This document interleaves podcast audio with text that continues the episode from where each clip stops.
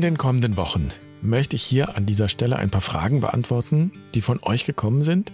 Vergangene Woche ging es um den Kirchenaustritt und die Frage heute knüpft da direkt an. Ist das Christentum am Ende? Und ich fasse in dieser Frage gleich mehrere Anfragen zusammen, die irgendwie ja die Sorge zum Ausdruck bringen, wie es mit Kirche und Christentum weitergehen könnte und ob überhaupt. Meistens wird diese Sorge ja rückwärtsgewandt vorgebracht. Dann geht es darum, Kirche und Tradition zu erhalten. Und ich kann gleich verraten, dass ich mir diese Sorge nicht mache. Wenn du vergangene Woche dabei warst, dann weißt du auch, dass es bei Barfuß und Wild nicht darum geht, die Kirche oder auch das Christentum an sich als Institution zu retten.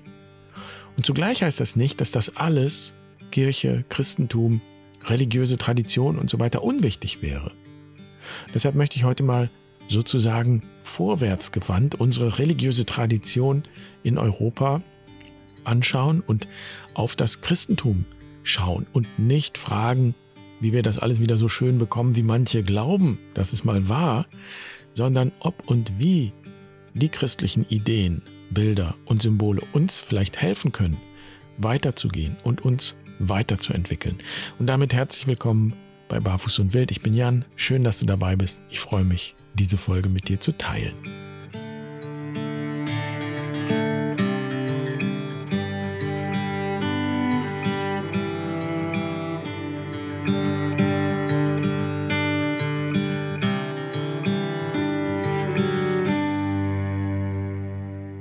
Ingrid schreibt, in 40 Jahren wird es das Christentum so nicht mehr geben.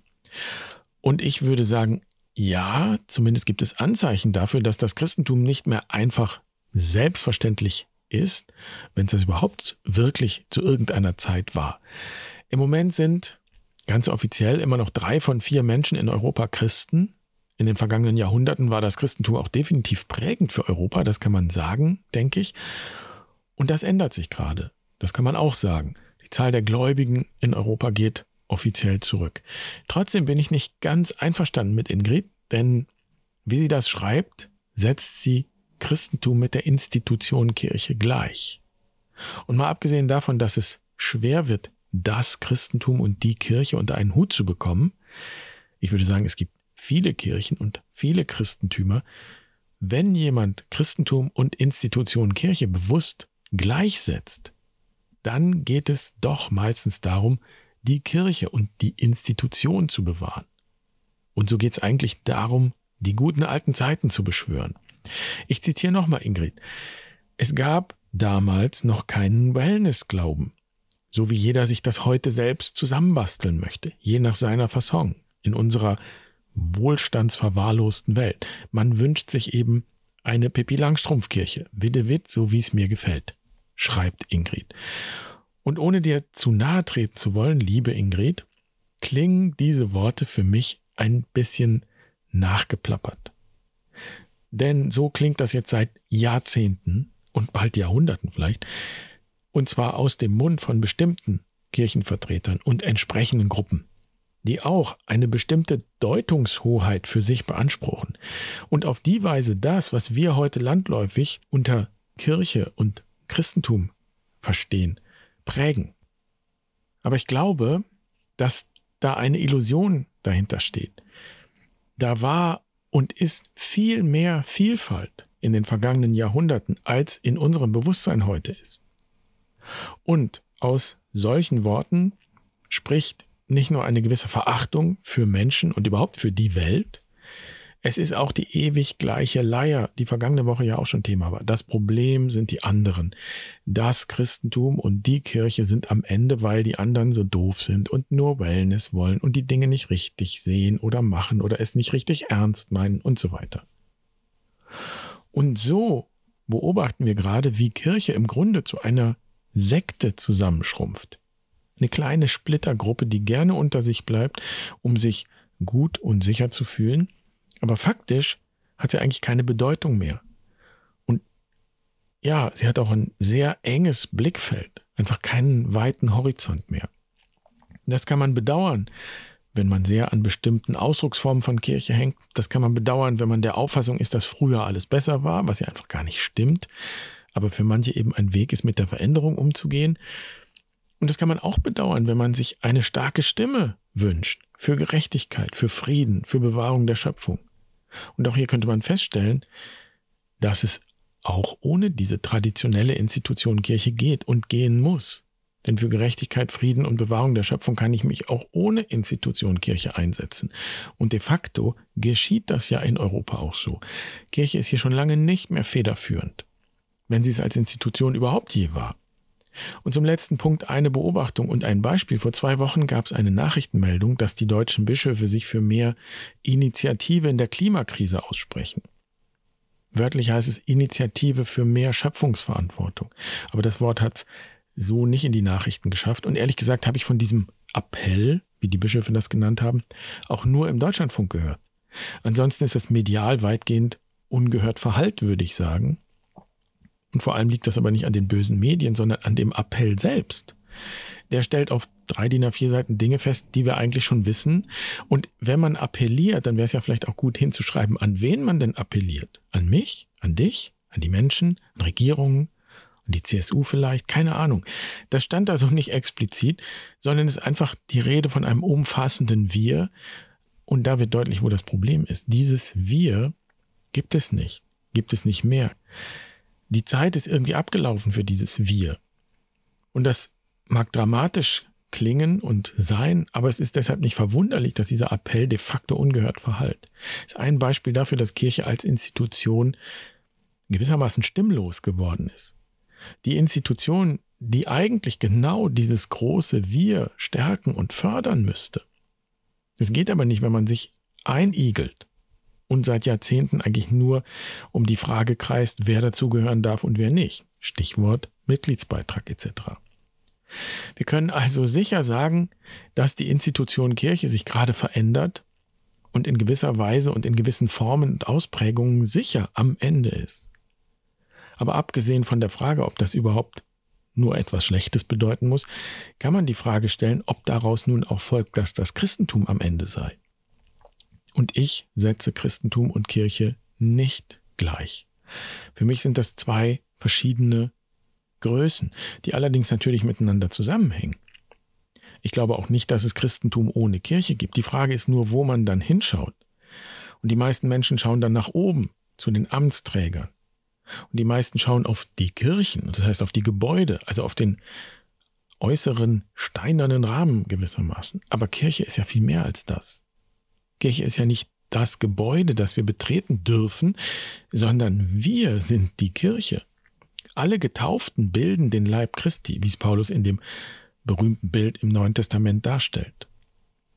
Wenn du vergangene Woche dabei warst, weißt du, dass Kirche für mich nicht nur die sind, die ein Amt haben, nicht einmal die, die noch offiziell dabei sind, also nicht ausgetreten sind.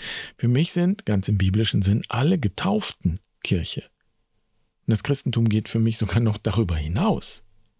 Denn wenn ich die christliche Grundidee ernst nehme, dann ist das Christentum praktisch eine Religion, die sich selbst überflüssig macht, sobald ihre Ideen und Werte verwirklicht sind. Das heißt auch, das Christentum ist nicht selbst das Ziel des Christentums, sondern das Christentum ist ein Zugang zu dem eigentlichen Ziel und das heißt Menschsein. Menschsein und Christsein sind im Grunde ein und dieselbe Sache.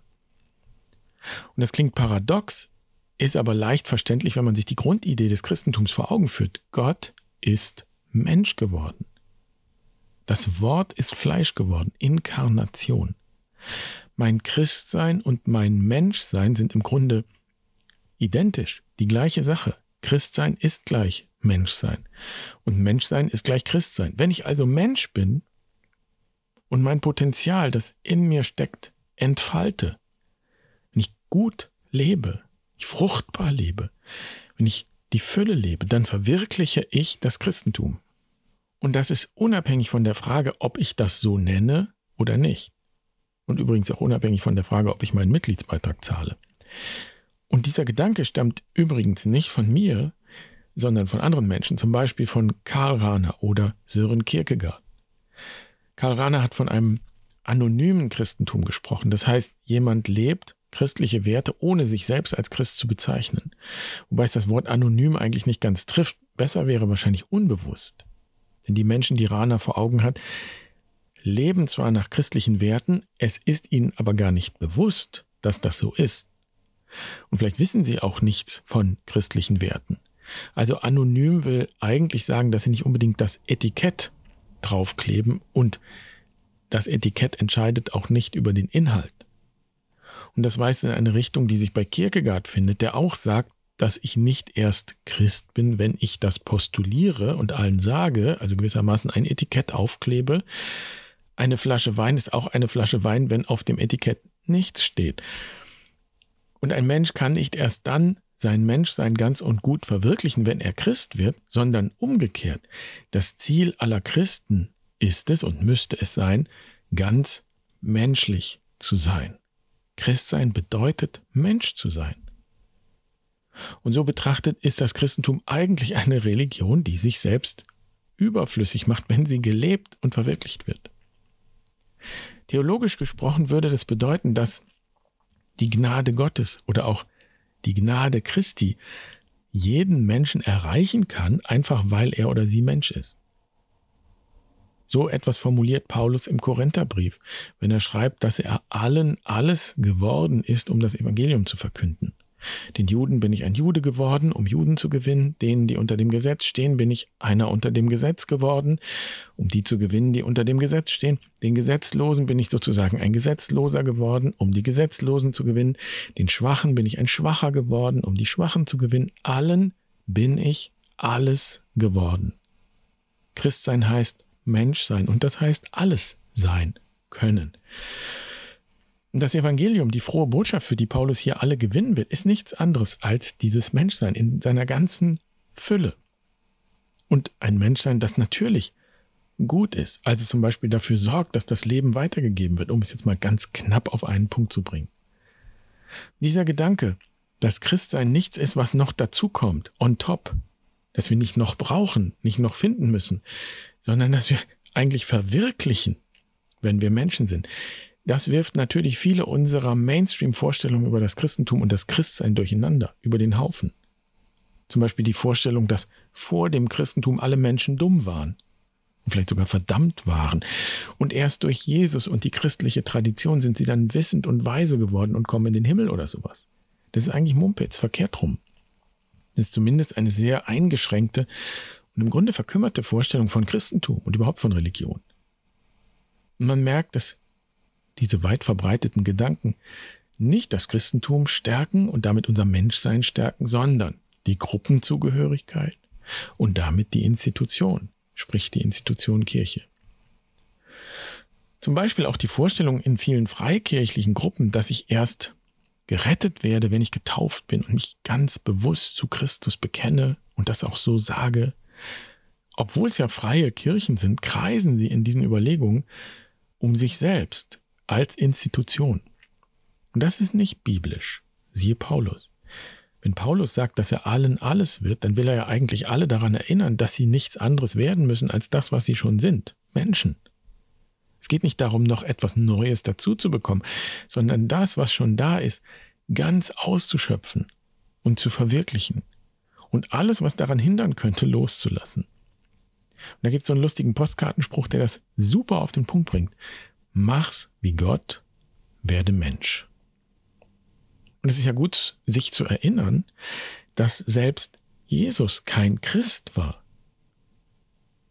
sondern Jude. Aber eigentlich, wenn wir tiefer schauen, er war Christus. Und so geht es auch für Christen nicht darum, Christen zu sein, sondern Christus zu sein. Und diese Qualität, die wir Christus nennen, zu leben, zu verwirklichen. Ich würde also sagen, wahres Christentum erkennst du daran, dass es nicht die Kirche oder sonst eine Institution stärkt, sondern das Menschsein und das Leben in Fülle für jeden und jede Einzelne fördert und stärkt und unterstützt und auch würdigt und bezeugt. Und alles andere kommt dann.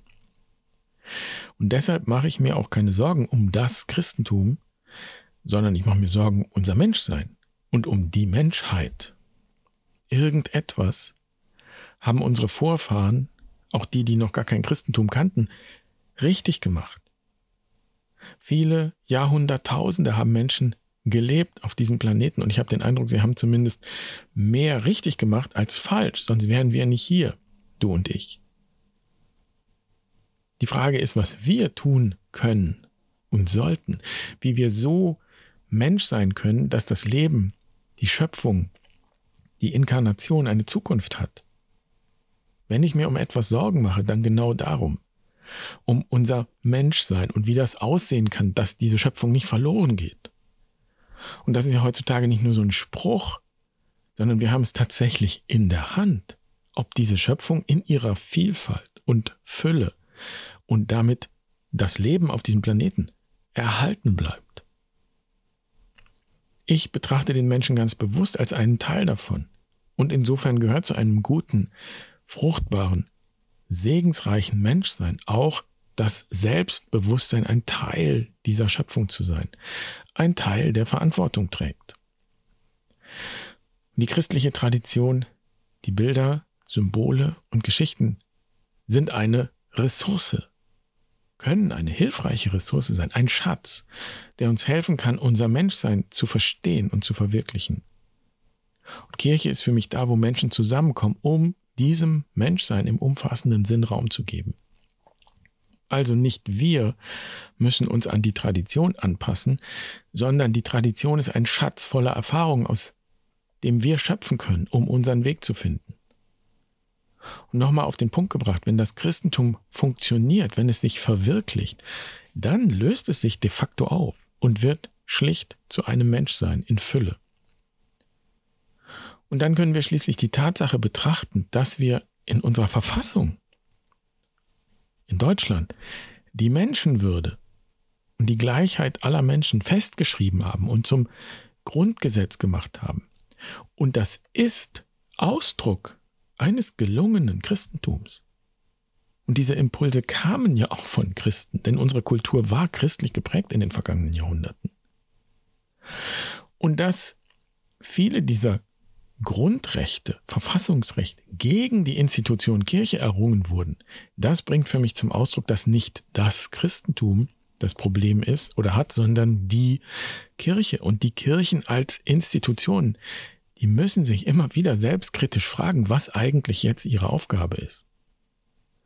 Und die besteht sicher nicht darin, sich selbst zu verkünden und zu erhalten, sondern das Evangelium zu verkünden. Und das heißt übersetzt ein gutes, fruchtbares, erfülltes und erfüllendes Menschsein. Daran zu erinnern.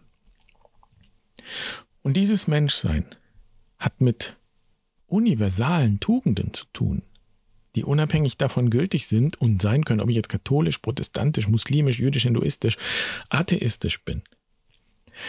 Leonardo Boff beschreibt das in seinem Buch Tugenden für eine bessere Welt und bringt das sehr schön auf den Punkt in einem Text, der sich an den Seligpreisungen orientiert aus dem Neuen Testament.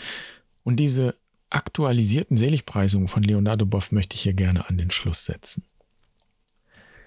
Selig sind, die Gastfreundschaft gewähren. Denn ohne es zu wissen, nehmen sie vielleicht Gott selbst und seine Boten bei sich auf. Selig sind die mit ihresgleichen und mit denen, die anders sind als sie selbst, zusammenleben denn sie werden in ihrem Menschsein Bereicherung erfahren.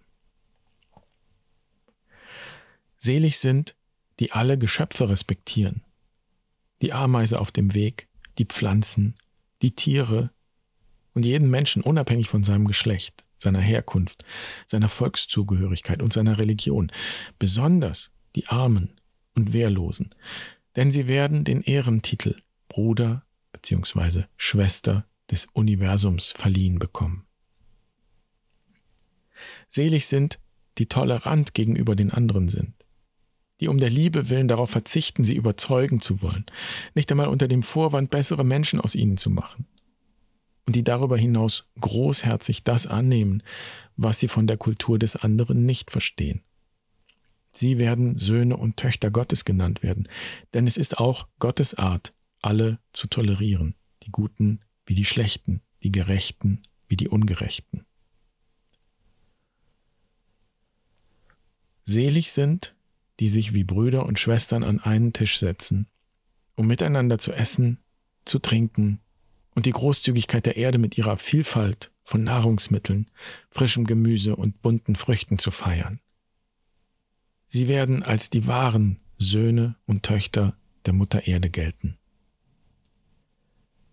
Selig sind, die den Frieden voranbringen, die Gefühle des Wohlwollens hegen, die die im Geiste Hochmütigen entwaffnen, die die gegenseitige Fürsorge kultivieren und Liebe in den Herzen wecken. Sie werden die ersten Bewohner des neuen Himmels und der neuen Erde sein. Selig sind, die sich mit den Tugenden beschäftigen, die eine mögliche neue, andere Welt entstehen lassen können. Nicht um nur noch gelehrter zu sein, sondern um besser leben zu können und sich in der Kunst der Tugend zu üben.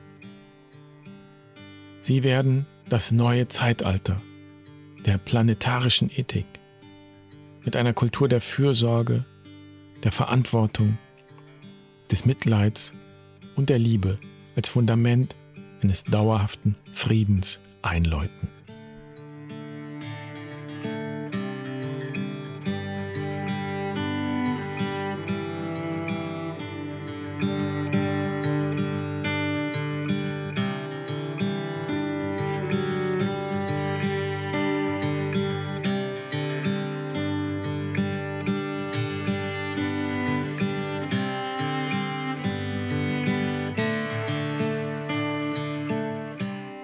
Ich mache mir tatsächlich keine Sorgen um das Christentum, sondern um die Menschheit.